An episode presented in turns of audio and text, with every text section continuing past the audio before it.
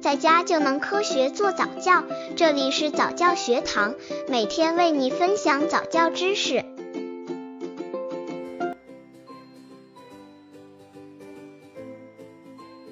给宝宝选玩具需要按孩子性别来吗？宝宝过生日或者过节的时候，一些家长会给孩子挑个玩具当礼物。不过，有些家长在给男宝宝选择玩具时却出现问题。本来想送儿子一套厨房用具，可是很多这种类型的玩具都是粉色的，而且在玩具店中，女孩玩具和男孩玩具有着明显的区别。那么，在给孩子挑选玩具时，是否需要按照性别来区分吗？给宝宝选玩具需要按孩子性别来吗？刚接触早教的父母可能缺乏这方面知识，可以到公众号早教学堂获取在家早教课程，让宝宝在家就能科学做早教。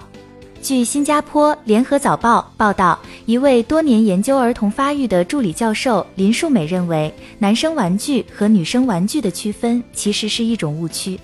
他建议家长不要过于纠结玩具的颜色、性别。烹饪玩具尽管是粉色的，可是并不会让男孩子变得女性化。玩玩具只是让孩子通过模仿过程学习。另外，不建议女孩子过多的接触芭比娃娃。一些专家认为，芭比让女孩子从小就做着公主梦、明星梦，会阻碍她们未来的发展。有报道提出，女孩过多接触这类玩具，他们会认为这些娃娃的美丽容颜就是他们自己需要达到的目标。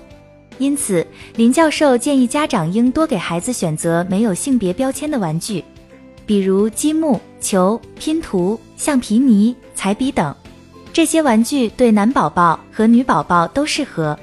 很多玩具不仅能激发宝宝的想象力，还能训练宝宝的肌肉运动技能。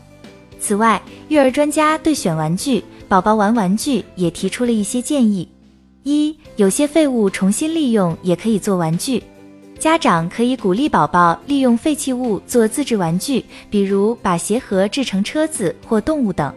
通过这些自制玩具的过程，可以促进亲子关系，还能发挥宝宝的想象力，促进孩子主动思考、独立创造。二、用新的方法来玩旧玩具。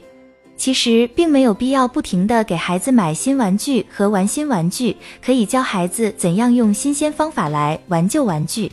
三。在玩的时候，也可以让孩子引导父母。父母没有必要把每次玩耍都看作是教育或者实现某个目标的途径。孩子要玩什么，会有他们的选择空间。不同的玩具有不同的作用。有些家长只买有教育意义的玩具，其实这并不对。四，不要买有暴力色彩的玩具。一些男孩喜欢玩具刀剑、玩具枪，有的还喜欢有暴力色彩的卡通片。给孩子经常买这类玩具，会让孩子满脑子充满枪战、好人坏人，对孩子的成长没有好处。